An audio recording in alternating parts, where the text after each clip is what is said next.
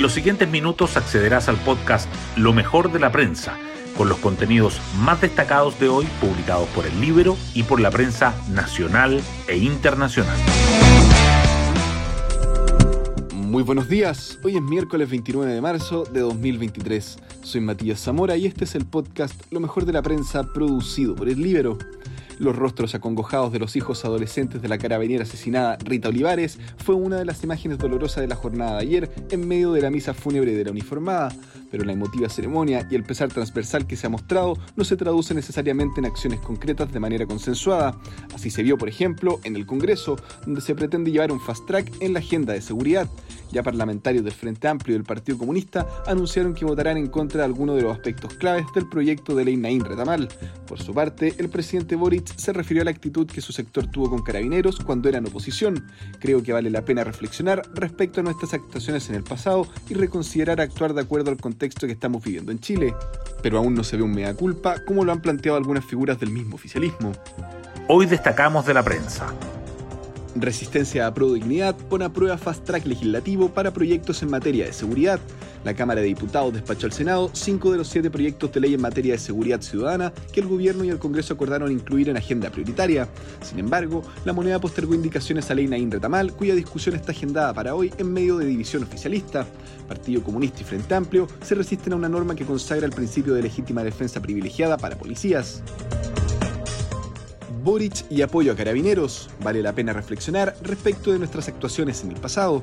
Tras participar en el responso en memoria de la sargento Rita Olivares, el presidente realizó una especie de autocrítica por las posturas sobre la policía uniformada que defendió en años anteriores. El mandatario seguirá dando señales en favor de carabineros esta semana. Hoy visitará la escuela de suboficiales para reunirse con los funcionarios que se desplegarán por una nueva conmemoración del Día del Joven Combatiente. Detienen a tres nuevos sospechosos por crimen de carabinera. Dos se fugaron de la cárcel en 2021. Detectives de la PDI arrestaron anoche en el Cerro Los Placeres de Valparaíso a Maximiliano Fuensalida Leiva, hermano del primer detenido por el caso, Eduard Fuensalida Leiva y Matías Peralta Parra. Ambos son parte del grupo de reos que se escapó de la cárcel porteña en 2021. Una tercera persona fue arrestada por encubrirlos. Fiscalía tiene previsto formalizar hoy a los tres primeros detenidos.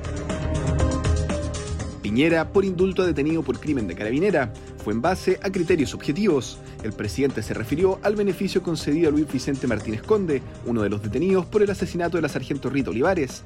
Fue un indulto por razones sanitarias. Se buscó bajar el hacinamiento, dijo.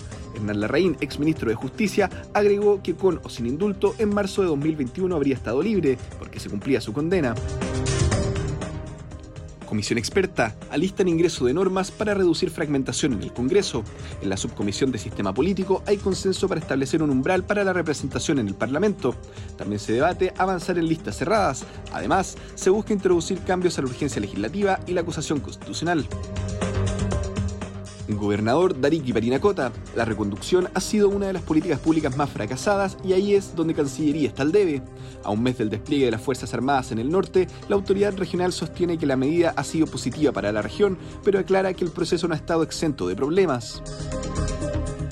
Hacienda, mercado de capitales, tardará entre 7 y 10 años en recuperarse de retiros de fondos de pensiones. El ministro Marcel, que expuso en seminario la TAM Focus 2023 de BTG Pactual, afirmó que esto se logrará fortaleciendo el pilar de capitalización individual e invirtiendo reservas del Seguro Social en el mercado bursátil. Y el Libero publica, Plan Nacional de Seguridad lanzado por Boric hace nueve meses, tiene solo 8% de avance. Y nos vamos con el postre del día. Golf, el Chile Classic, regresa tras ocho años de ausencia. Cristóbal del Solar, Camilo Villegas y David Skins aparecen como los nombres principales del torneo válido para el Conferry Tour que inicia mañana en el Prince of Wales Country Club. El campeón se llevará 180 mil dólares. Yo me despido, que tengan un excelente día y será hasta una nueva ocasión del podcast Lo mejor de la prensa.